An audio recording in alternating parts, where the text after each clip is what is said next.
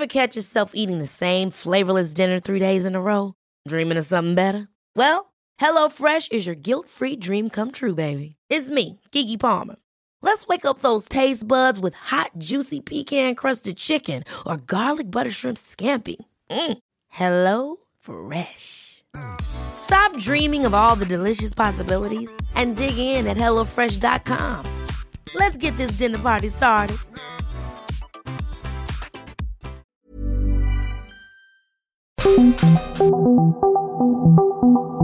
Dialogando con mis psicoanalistas. La doctora Ruth Axelrod, doctor Pepe Estrada y la doctora Rocío Arocha son especialistas comprometidos, profesionales que se interesan realmente en ti a través de El Heraldo Radio, un espacio personal, íntimo e incluyente. Dialogando con mis psicoanalistas. Comenzamos.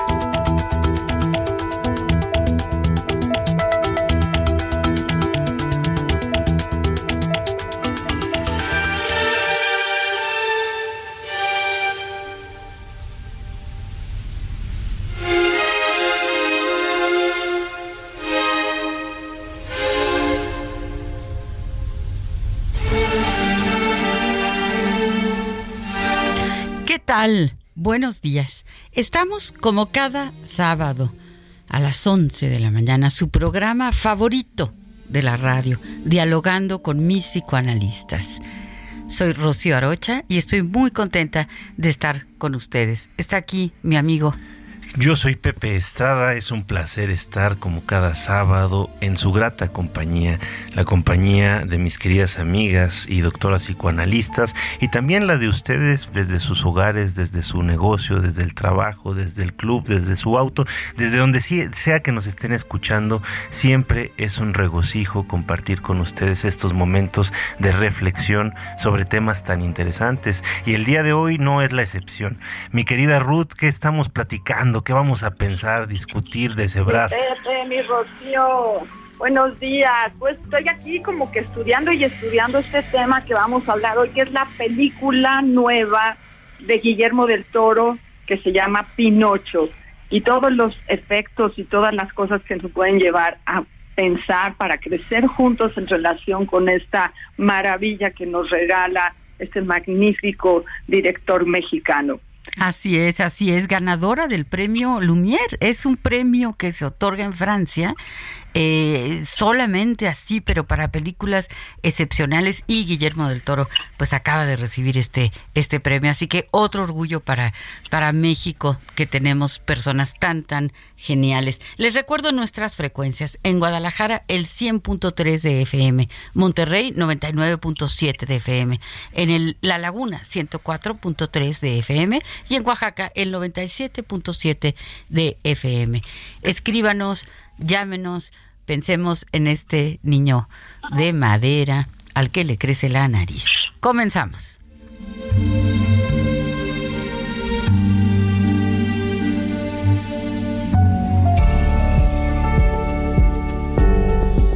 El primer Pinocho llevado a la pantalla es una película de dibujos animados producida por Walt Disney Studios y lanzada en 1940. La historia se basa en el cuento de hadas de Carlo Collodi y sigue las aventuras del muñeco de madera Pinocho, que es dado vida por el hada madrina.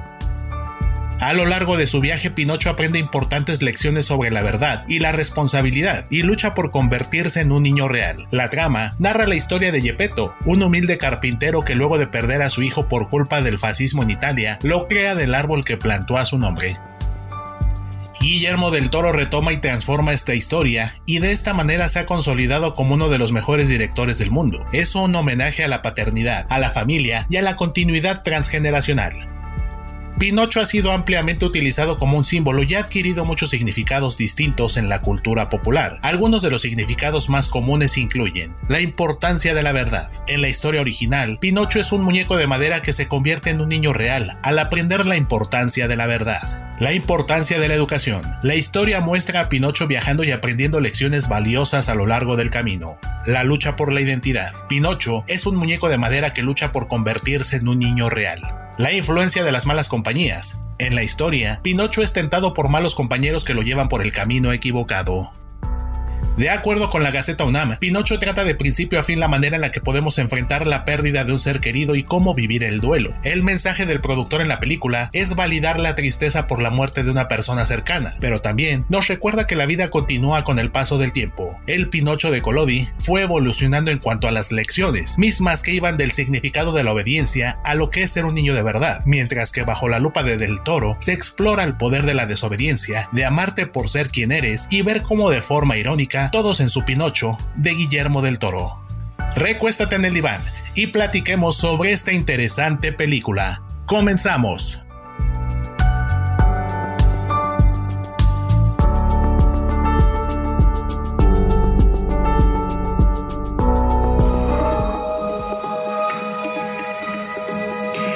Sigue a la doctora Ruth Axelrod en Facebook e Instagram como Ruth Axelrod.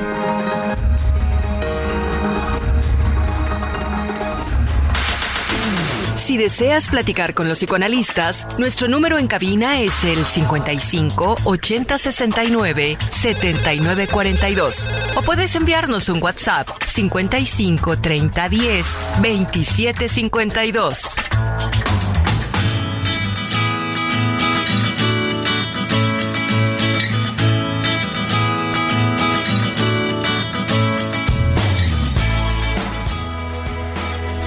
Es, así es, un cuento, un cuento. Todos nosotros sabemos que los cuentos, los mitos, que van pasando de tradición eh, oral antes de que siquiera fueran ya llevados a, a las letras, ¿verdad? Eh, muchas veces cuando decimos, este cuento lo escribió Christian Anderson, lo escribió eh, los, los hermanos Grimm, etcétera, la verdad es que no. O sea, sí los escribieron, pero son eh, historias que pasaron primero, de generación en generación, se iban contando los abuelos, los padres a los hijos, y siempre, siempre encierran lecciones. Eh, muy, muy profundas. Era el modo, antes era el modo de enseñarle a los más jóvenes de qué va la vida, por lo menos cada quien como la iba entendiendo, ¿no? Entonces, Pinocho tiene un sinfín de significados. Es un cuento eh, riquísimo, muy, muy nutrido, con una gran cantidad de, eh, de símbolos. ¿no? El primero que, en el que yo quiero centrarme, y bueno, iremos hablando de distintos a lo largo de todo, de todo el programa, pero el primero que a mí me gusta mucho es la idea de que el niño no tiene alma porque es un niño de madera y tiene que someterse a distintas pruebas muchas pruebas diferentes, con tentaciones por ahí, ¿no? ¿Para qué? Para convertirse en un niño de verdad, es decir, para tener alma. Esta metáfora es un poco la metáfora en algunos sentidos de nuestra propia vida. A veces parecemos de madera, pero cuando nos enfrentamos a pruebas y las superamos, encontramos el alma. Pepe. Qué, interesante reflexión, mi querida Rocío. Un, cuento clásico, lo que mencionabas ahorita, ¿no? Eh, cómo estas historias van teniendo sentido en una generación y en otra y así sucesivamente hasta llegar hasta nuestros días. Y es sorprendente que sea un relato tan antiguo vamos, no, no, no es este un relato de origen griego como normalmente tocamos acá, pero sí es un eh, cuento que tiene su origen en 1882. O sea, es un, es un texto que ya va por más de 100 años y que ha sufrido distintas adaptaciones para el cine, para cuentos infantiles y demás, porque evidentemente plantea eh, cuestionamientos existenciales muy profundos que de alguna forma son más aptos para la mente madura de un adulto, aunque evidentemente si toca todo desde una perspectiva también muy infantil, desde esta ingenuidad y esta curiosidad que tienen los niños por la vida. Carlo Collodi en primera instancia lo publica en un periódico en apariciones sucesivas que son como entregas este que tenían una sección infantil y este cuento pues es verdaderamente sensible. Ahorita hablas del alma, ¿no? A mí me gustaría, digo, hay muchos símbolos, pero también me gustaría centrarnos en la perspectiva de, del surgimiento de Pinocho. ¿Cómo surge Pinocho a partir de la semilla de un árbol plantado para recordar al hijo perdido y cómo ese árbol crece grande y fuerte y genera una piña a partir de la cual se va a tallar el eh, muñeco Pinocho, ¿no? Eh, de este árbol que de alguna manera representa todas las esperanzas, todo el dolor, todos los sueños, todas las fantasías creadas sobre el hijo, surge un muñeco de, de madera que habrá de sustituir al hijo. Y parece que es una metáfora bien interesante sobre lo que representan los hijos para nosotros y el peligro que entraña el no otorgarles una existencia propia. Mi querida Ruth. Bueno, es que hablar del duelo del hijo es un tema complicadísimo, ¿no? Creo que es uno de los lugares más eh, grises que tendría que pasar un ser humano. Eh, y bueno, aquí vemos toda la el dolor porque Gepetto está solo, no está acompañado, no está en pareja, ¿no? Entonces vemos un hombre solo teniendo que enfrentar un poco con el alcohol, un poco con la dificultad, pero su deseo y este lugar de la magia, porque lo que le da vida a, este, a esta piña, como lo mencionan Pepe y Rocío, tiene que ver con la magia del hada que aparece, que es la que le permite eh, la cosificación del deseo y después la humanización del deseo después de tantas pruebas, ¿no? Porque de alguna forma eh, tantas situaciones que le costaron trabajo a Pinocho con este Stromboli, este villano de la película, ¿no? Que, se lo quiere llevar y que lo quiere pervertir y que lo quiere convertir en un niño del, circo, ¿no? Y después lo puede recuperar y poco a poco se va demostrando que Gepetto está eh, realmente involucrado en la paternidad de Pinocho, ¿no? Pero Pinocho trabaja mucho para cumplir las expectativas del papá del papá adoptado, ¿no? Entonces, aquí tenemos una pareja de un niño adoptado con un papá en duelo, no hay mucho dolor, o sea, es una de las cosas, a mí esta versión de Del Toro, que es evidentemente admirable, me parece que es muy difícil para los niños, porque toca aspectos de, de adultos, ¿no? A través de visión de adultos. O sea, como no es una caricatura y son marionetas, entonces hay un mundo interactivo entre lo infantil y lo adulto, porque además tardó muchos años en hacer la película porque todos los personajes son marionetas. Y eso es una una gran creatividad de Guillermo del Toro. Impresionante, impresionante. Eh, eh, Sabes que tengo una, una paciente que me platicó que fue a Nueva York y que ahorita en Nueva York está expuesto en un museo todas las marionetas de, de Pinocho y fue a ver la exposición y se me hizo padrísimo, ¿no? Eh, Guillermo del Toro se educó en la Universidad de Guadalajara, es, es jalisciense. Ha ganado dos premios Oscar con La forma del agua eh, como mejor película y mejor director. Ha ganado dos Globos de Oro, también con la forma de, del agua, y ahora en 2022 con Pinocho. Ha ganado el premio BAFTA, ha ganado Festival de Cannes, ha ganado premios Goya, el premio Ariel, en fin, tiene una gran cantidad de distinciones como en el Paseo de la Fama de Hollywood, eh, el premio Saturno, León de Oro, Salón de la Fama de la Ciencia Ficción. O sea, es un cineasta, pues la verdad, excepcional, maravilloso. todos recordamos el laberinto del, del fauno, un peliculón de, de él, Cronos, ¿no?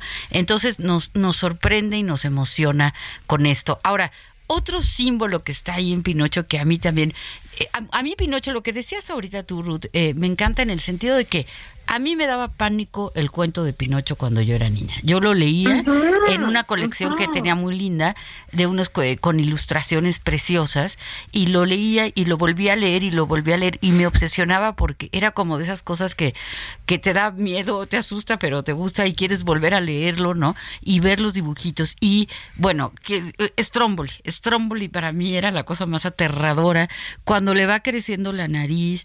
Luego eh, Pepe Grillo, Pepe Grillo pues podríamos, eh, si lo vemos desde el punto de vista psicoanalítico, pues es, es el super yo, ¿no? Es el super yo que le va diciendo, vete por acá, no hagas esto, sí haz lo otro. Eh, el hada azul, pues también es una cosa maravillosa como pues es una especie de, madre, ¿no? Es una especie de, pues sí, de una mujer protectora que que lo va a cuidar mucho. Y voy a contar una anécdota muy, muy personal, chiquitita. Un día que le, le conté a mi hijo mayor el cuento de Pinocho, me dice, pero ma, pero, pero, ¿qué es un hada? Y yo le digo, bueno, es una mujer buenísima, lindísima, que siempre te apoya, que te ayuda, que está contigo. Y volteó y me dijo, entonces tú eres un hada, mami.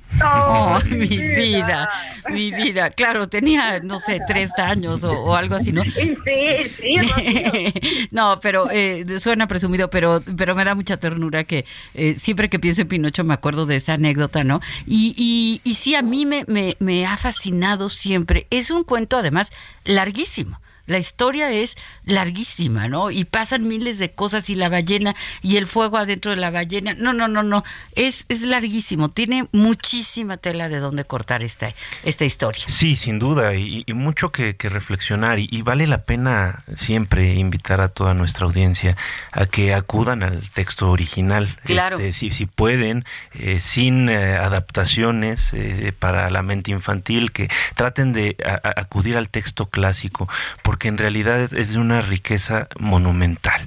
Y dentro de los planteamientos que ahí eh, nos manda Carlo Collodi está el de la libertad, ¿no? que creo que es uno de los, de los más importantes. Que valga la pena decirlo, eh, Guillermo del Toro se toma licencias en la adaptación de esta película, por ejemplo, cuando pone a, Mussolini ¿no? en el Duce, y, que bueno, en realidad es, eh, totalmente fuera de tiempo con respecto a la, a la obra original, pero que eh, cae muy bien para ejemplificar esta parte de la responsabilidad, cómo de alguna manera eh, la libertad tiene ciertas reglas, cómo la libertad eh, nos sirve para crecer, para desplegar todo nuestro potencial, pero que si no la utilizamos de forma adecuada puede caer en algo que nos acabe destruyendo. Entonces, a mí me parece fenomenal que Guillermo del Toro haga esta interpretación, o sea, que no es nada más hacer uso de una obra que ya pegó y que funcionó y que nos gusta y que va a ser un hit de taquilla, sino que él haga una interpretación como suele hacerlo con sus películas, que son estéticamente maravillosas, que tienen esta parte eh, ominosa en muchos detalles, que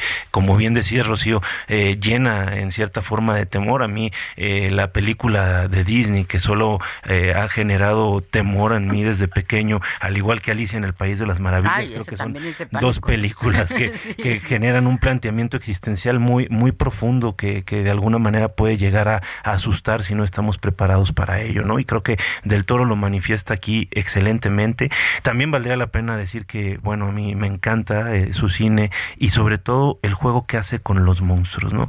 Es decir, el pensar el por qué un villano es un villano, que lleva a un villano a ser un villano y sobre todo a tratar de jugar con ellos, con estos miedos para poderlos dominar, ¿no? Bien eh, interesante. ¿Qué tal eh, el laberinto del fauno, no? Eh, que es representaciones de situaciones vividas en la guerra civil española, ¿no? Y es una cosa verdaderamente impresionante. Ahora, eh, eh, las pruebas de, de, Pinocho, ¿no? Que si va a ir a la escuela, que si no va a ir a la escuela, se va a desviar, que si se ve al país de los burros, ahí también esas imágenes en donde le crecen las orejas, le crece la cola, ¿no? Y las mentiras, la relación que hay entre la mentira y cómo ah, eh, eh, este símbolo, ¿no? De, de la nariz creciendo, eh, es, también muy interesante porque pues los niños creemos que eso pasa. Ahora, los adultos creo que nos damos cuenta siempre o casi siempre cuando alguien está mintiendo, ¿no? Y entonces es como, detente la nariz porque te la estoy, estoy viendo que te está creciendo. Se vuelve, se vuelve una forma curricular de hablar entre todos, ¿no? Pero fíjense, aparte de que nosotros estamos divertidísimos aprendiendo cómo buscarle nuevos significados a algo tan viejo y tan novedoso. Mauricio Ramírez desde el inicio del programa está mandándonos información. Mauricio, muchas gracias. Y dice, excelente sábado y en espera de las enseñanzas sabatinas, a disfrutar sus sabias palabras y bravo por del toro. Cuando dicen Guillermo, no sé si decirle bravo o decirle ole qué bonito, ¿no? Lo rescatable del, del toro es que lo ubica en un régimen totalitario en la época de Mussolini, como decía Pepe, cuando el cuento fue escrito en 1880.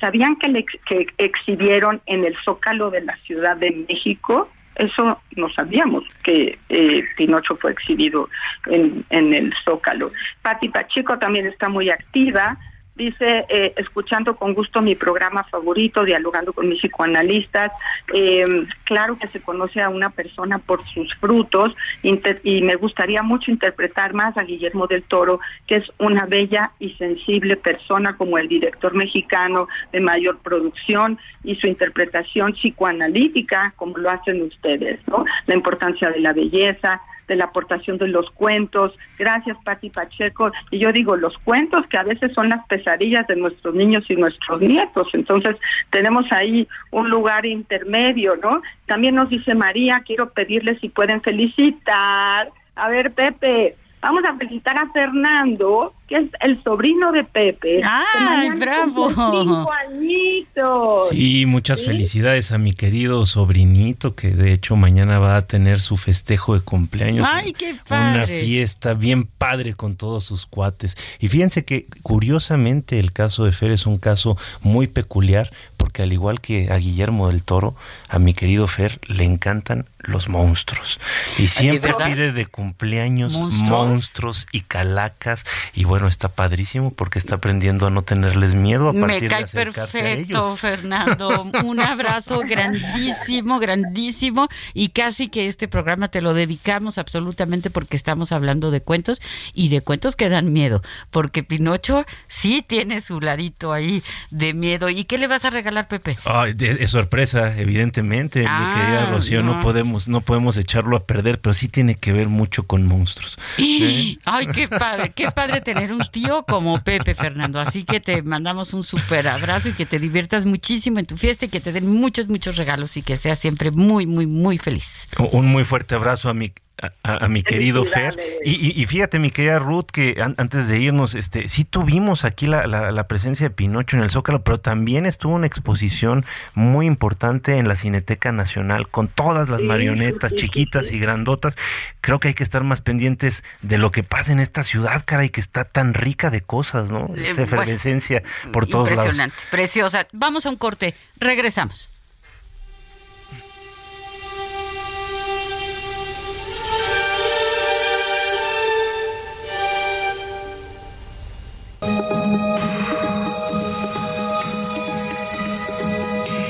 Sigue a la doctora Rocío Arocha en YouTube e Instagram como Rocío Arocha y a través de su blog www.rocioarocha.com.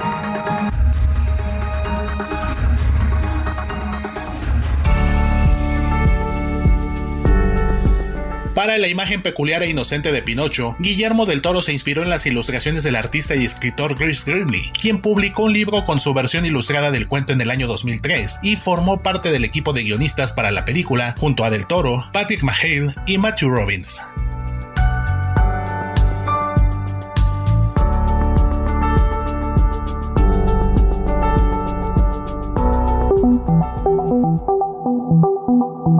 Los doctores Ruth Axelrod, Pepe Estrada y Rocío Arocha continúan en un momento en Dialogando con mis psicoanalistas.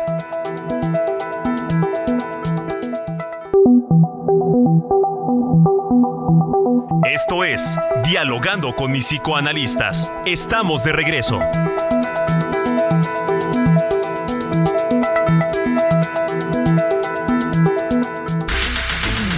Si deseas platicar con los psicoanalistas, nuestro número en cabina es el 55 80 69 79 42. O puedes enviarnos un WhatsApp 55 30 10 27 52.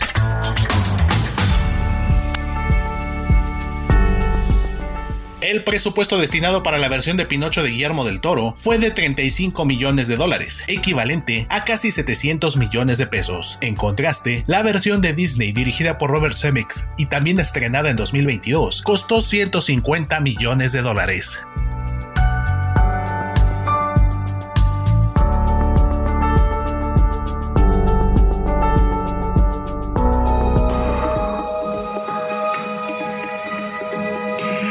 Sigue al doctor Pepe Estrada en Twitter, arroba PSIC Pepe Estrada y en Facebook como José Alfredo Estrada Cicinelli.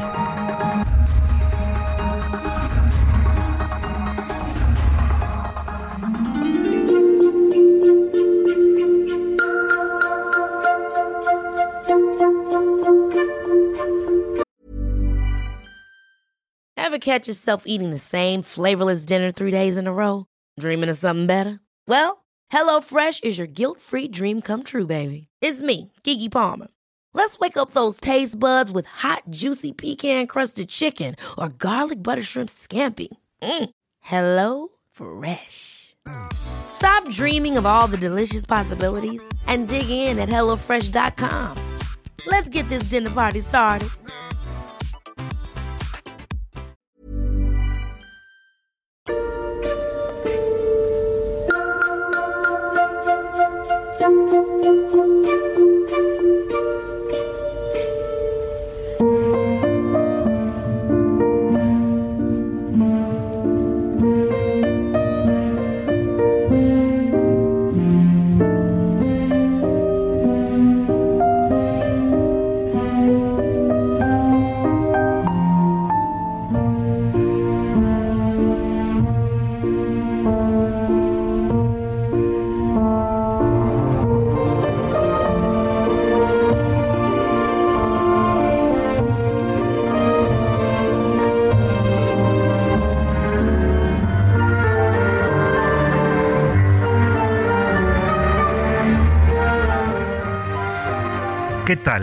Estamos de regreso en este nuestro programa favorito de la radio.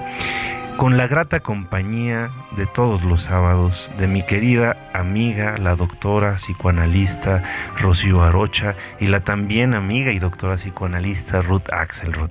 Yo soy Pepe Estrada y juntos somos el Heraldo Radio. Es un placer el día de hoy estar platicando de el tema de Pinocho. Bueno, eh, Pinocho es nada más el punto de partida para reflexionar sobre todos estos puntos que eh, de alguna manera se entrecruzan en esta historia tan maravillosa. La libertad, la conciencia moral, el respeto, la tradición, las fantasías preconceptivas, vamos, un sinfín de cosas que están por ahí que sin duda nos van a enriquecer. Queremos escucharlos, por favor, continúen escribiendo a nuestros números, eh, si gustan también recibimos llamadas, nos va a dar muchísimo gusto que compartan sus ideas, sus reflexiones y sus experiencias con respecto a este y muchos otros temas. El día de hoy no podría faltar para acompañar este tema la música, la banda sonora de la película de Guillermo del Toro, compuesta por Alexandre de Plat. Es una obra eh, de arte esta película. Se tardaron muchísimos años en hacer todo lo que tiene que ver con ella, desde las marionetas, las adaptaciones de los guiones, la música, la puesta en escena. Hicieron pinochos chiquititos para que eh, tuvieran la perspectiva, hicieron pinochos grandototes, hicieron un sinfín de eh, piezas para podernos entregar esta obra de arte que sin duda llegará al corazón de muchos de nosotros. Bueno, tenemos mucho que pensar al respecto, mi querida Rocío. Muchísimo, muchísimo, Pepe, qué, qué señalamientos tan importantes. Tengo un mensaje de María Mendicuti, dice, feliz sábado, especialmente porque podemos disfrutar este bello programa que tiene un cúmulo de enseñanzas y nos llega al alma. Pues muchísimas gracias, qué bueno que nos escribe como casi todos los sábados. Eh, María Mendicuti, un, un, abrazo con mucho cariño. Eh, eh, sí, sí, tiene muchas, muchos aristas, ¿no? Muchos lugares por donde entrar a este, a este cuento, a esta película.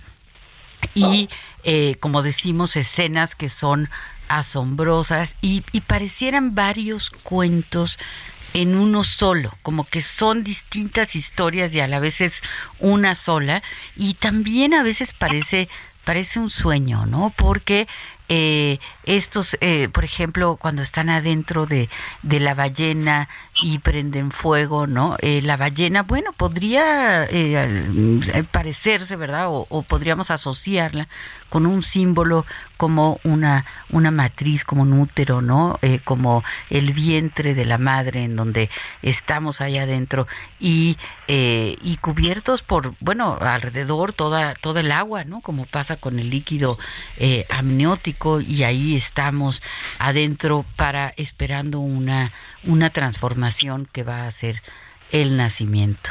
Eh, tenemos unos mensajes de voz, vamos a escucharlos.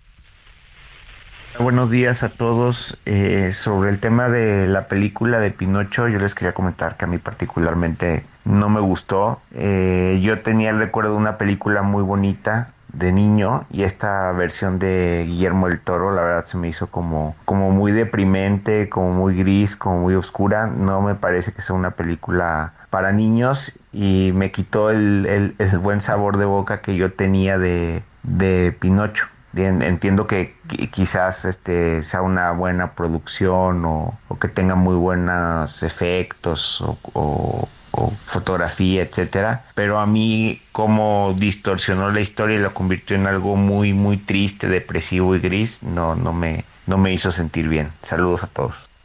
Buen día. A diferencia de muchos niños, yo no, no tuve una madre lectora de cuentos, ni contadora de cuentos. Mi contadora de cuentos fue Disney, sus películas, sus libros, sus dibujos, sus historietas. Y Pinocho me llegó a través de él, como la Cenicienta, como Caperucita, como la Bella Durmiente. La versión de Pinocho de, Disney me aterrorizó.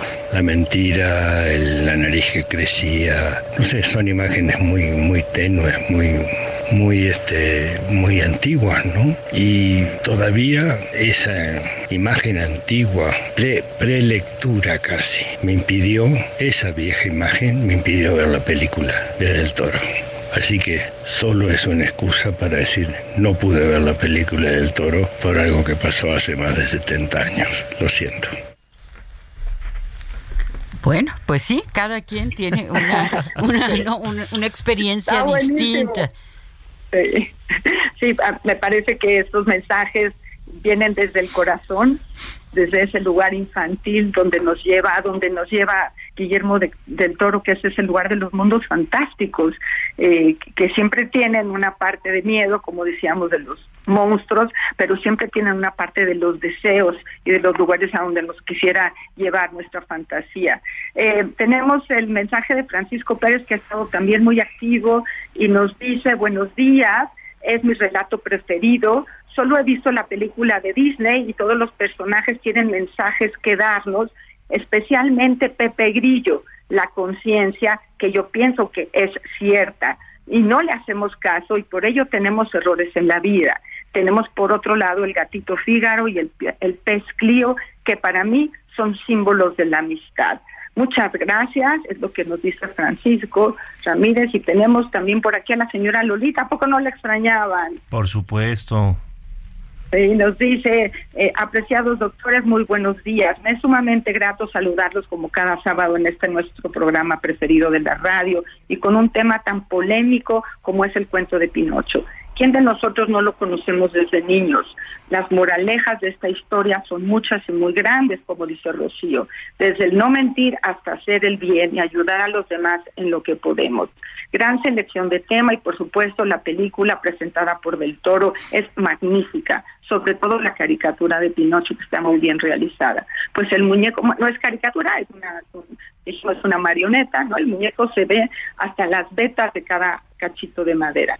A mí me encantó, les mando un fuerte abrazo, cariñosos saludos, deseándoles una exitosa semana. Y también tenemos muy activo a Filiberto Sánchez, incluso desde antes de comenzar el programa, y nos da muchísimas ideas, le damos las gracias, dice, lo voy a escuchar, me vienen a la mente tantas cosas, dice, las buenas y las malas compañías. Bueno, hasta aquí en estos mensajes, estos mensajes muy, Muchísimas gracias a Filiberto, muchísimas gracias a la señora Lolita, un abrazo también. Eh, a todos quienes nos escriben, nos hacen eh, el día con sus, con sus mensajes y con el favor de, de su atención. Eh, algunas otras cosas interesantes, ¿no?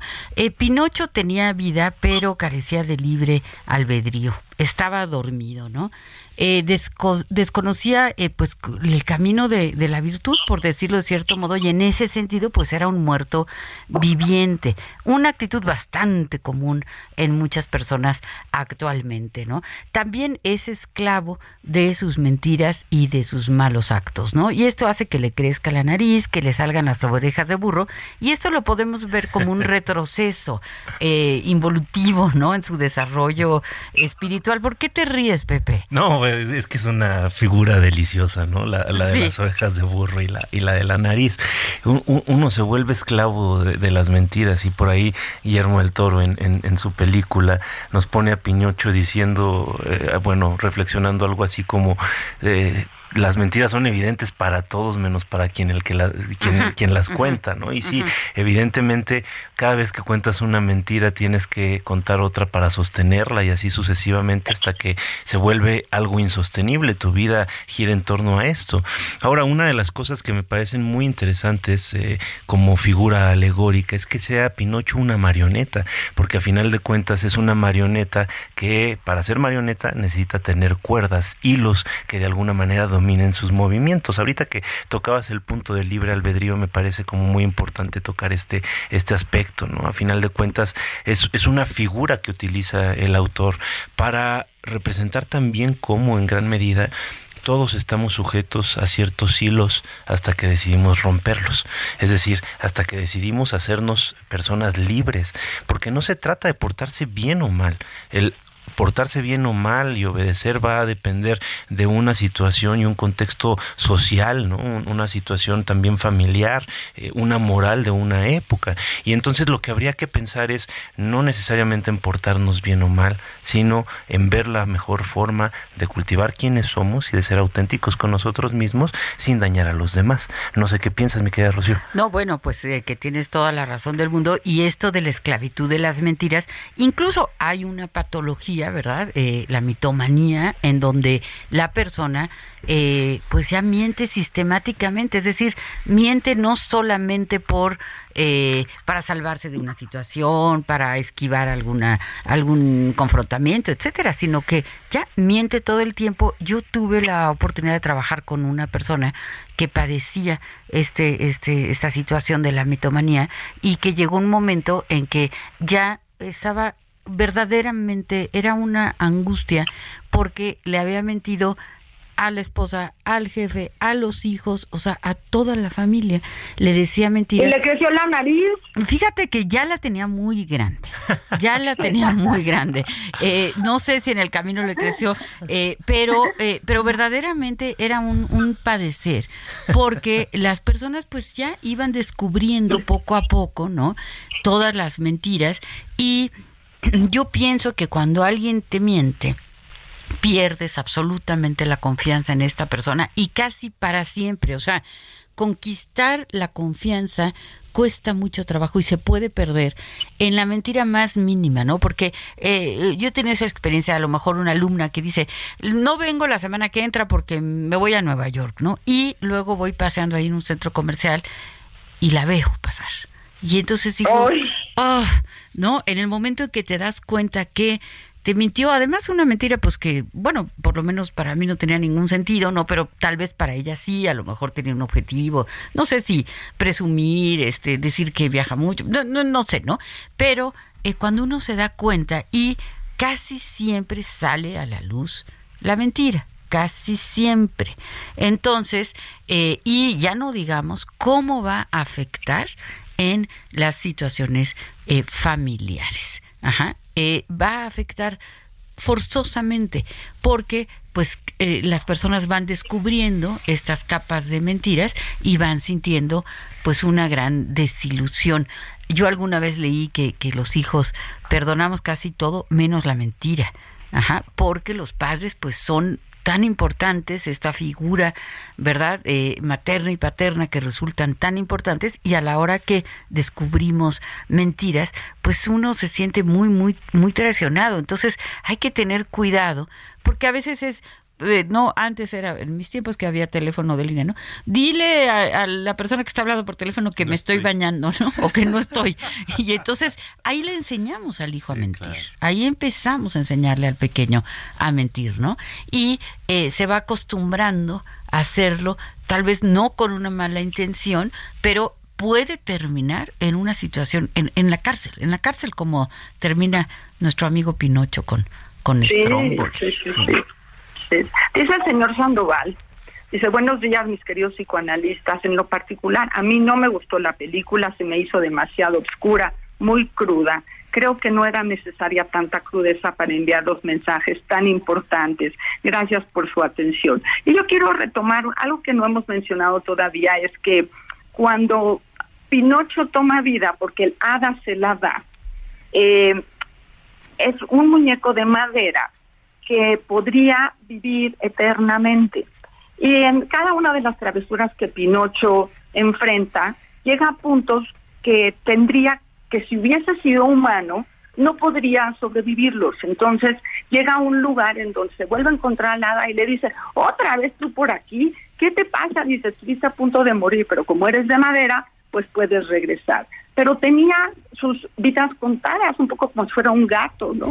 Y llega un momento en donde el hada, sin mal no recuerdo, le dice, ya no tengo más vidas para ti, te portas demasiado mal, crees que porque eres de madera no vas a morir, entonces estamos en la línea entre el deseo humano de ser infinito, ¿no? O el deseo del niño de madera de volverse finito, es decir, quiere ser como los humanos, esto que decíamos del alma, ¿no? Y Pinocho, para poder salvar a Gepetto en, una, en un momento dado, le dice, está bien, dame mi última vida, voy a aprender a cuidarla porque ahora sí sé que no voy a restituirla de ninguna otra forma y voy a salvar a Gepetto, que es mi papá adoptivo, y esto se va a convertir en una cosa diferente porque voy a tener finitud en mi existencia. Y bueno, él lo logra y se salva y salva a Gepetto y una de las de los momentos más fuertes es cuando Gepetto por su alta edad, bueno, fallece y Pinocho es ahora el que va y lo entierra, así como Gepetto enterró anteriormente a su hijo eh, biológico, ¿no? Y esta tristeza de el niño de madera que adquirió la finitud y que no es más de madera únicamente, sino que también va a poder morir como los seres humanos, es un momento terriblemente sensible, terriblemente importante, ¿no? En esta transición, no es exacto el alma, sino es exactamente la finitud. Entonces nos dice Anselmo Rosales de Guadalajara que eh, dice eso dice no importa que me hayas mentido lo que lo que siento es que no podré volver a creerte no dice quién espera claro claro qué buena frase sí sí sí entonces bueno Anselmo Rosales está desde Guadalajara con esto Rocío perdón, fíjense qué, interesante ahorita que hablabas de esto, ¿no? De, la, de las vidas. Ahí es una también forma de Colodi introducir eh, un contenido simbólico bien interesante a partir de las tres vidas. Hay que recordar que el número tres es un eh, número lleno de simbolismo. Piensen en la Santísima Trinidad, piensen en Hermes Trismegisto. Eh, vamos, el, el tres tiene este sentido como misterioso, hermético, que de alguna manera nos lleva a reflexionar por qué es necesario vivir tres veces, ¿no? Porque es necesario tomar esta figura para poder eh, darle un sentido a nuestra vida a través de la libertad. Y fíjense que estaba reflexionando en alguna de estas frases que toca el tema de la inmortalidad y aparecen en, en Pinocho, que dice, lo único que le da sentido y significado a la vida humana es que está finita, ¿sí? Eh, si, si no fuera finita, pues las cosas serían completamente diferentes. Y también más adelante complementa diciendo algo así como, eh, tu vida puede ser infinita, pero la de tus seres queridos no lo es. Y entonces, ¿qué sucede cuando tú vives infinitamente y tus seres queridos van falleciendo uno a otro, ¿no? Entonces, el sentido de vivir rodeado de cariño, de eh, gente que nos rodee, de sentido, que de alguna manera es importantísima para hacer una vida digna de ser vivida, ¿no? Pero me parece que tenemos todavía un par de mensajes de, de voz, entonces tenemos el tiempo encima. El tiempo Vamos a escucharlos. Eh, buen día, escuchando como siempre mi programa favorito porque me forma, me ayuda, me pone feliz, me pone feliz. Em, y yo más que nada quisiera que me comentaran eh, la personalidad de Guillermo del Toro. He visto cosas de él bastante sensibles, humanas, y que me comentaran, porque obviamente a las personas las conocemos por sus eh, actividades, por sus frutos. Entonces, em, pues eso. Y saludos, mi nombre es Patricia Pacheco. Bye bye. Eh, gracias, gracias querida Patti, que siempre estás con nosotros. Eh, algunas pequeñas cositas de, Guillermo del Toro que tenemos un, minutito, pero estudió en la, en la UDG, en la Universidad de Guadalajara, es jalisciense, es una persona muy, muy, muy inteligente, muy tranquilo, muy paciente, eso lo podemos inferir porque le dedica años, años, años para hacer cada, cada cinta. Eh, Ángel Meléndez es el pintor poblano que participó en, Pinocho, un pintor poblano, que también es interesante que hay varios pintores que han dedicado obras eh, eh, completas a, a Pinocho. Ahí en el Museo eh, Amparo hay alguna serie de, de, cuadros de, Pinocho de distintos pintores, particularmente poblanos, ¿no? eso es interesante. Ahora, bueno, es un mexicano con un gran, gran talento y hasta donde yo he entendido por entrevistas que he leído y que he escuchado de él, es, es una persona muy sencilla, como son todas las personas talentosas. Muy sencilla y muy sensible, como lo podemos ver a partir de sus películas.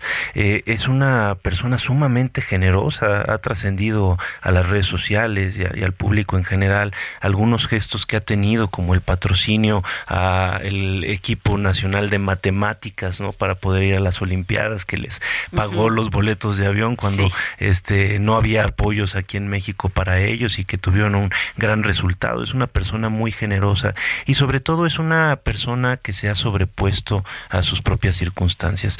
Vale la pena recalcar, la mayor parte de las películas del Toro tienen este eh, tono, este matiz gris que ya nos han mencionado varios de nuestros radioescuchas y claro, el gusto se rompe en géneros, cada quien tiene el derecho a decir esto me gusta y esto no y qué bueno que aceptar van a decirlo, pero sí hay que entender que esto viene precisamente de una experiencia infantil de Guillermo del Toro.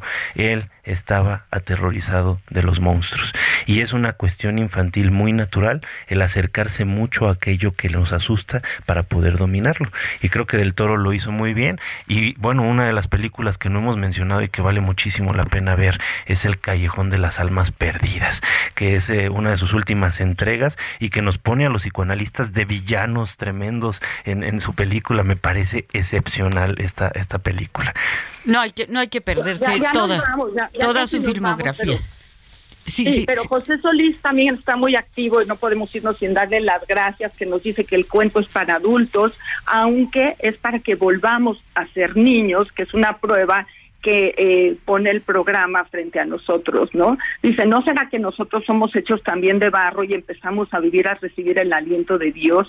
No sé, cosas muy lindas que dice aquí. Gracias, José un poquito tarde, sí. Gracias, José. La semana que entra, la semana que entra vamos a tener un tema fascinante, tu vida como obra de arte. Así que los esperamos con mucho entusiasmo. Soy Rocío Arocha.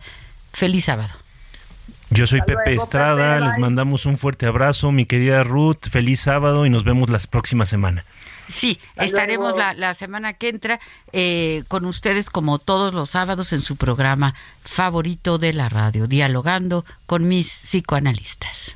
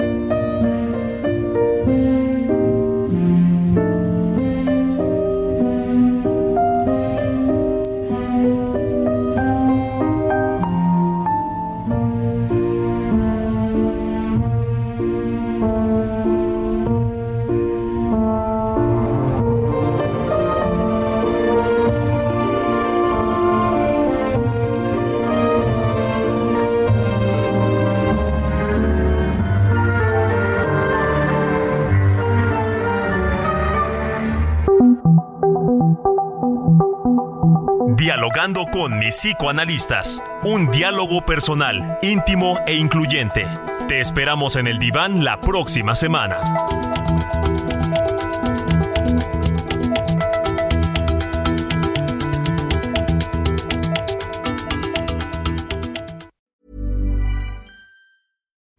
Deserves the best, and there's no better place to shop for Mother's Day than Whole Foods Market. They're your destination for unbeatable savings, from premium gifts to show-stopping flowers and irresistible desserts. Start by saving 33% with Prime on all body care and candles. Then get a 15-stem bunch of tulips for just $9.99 each with Prime. Round out Mom's menu with festive rosé, irresistible berry chantilly cake, and more special treats. Come celebrate Mother's Day at Whole Foods Market.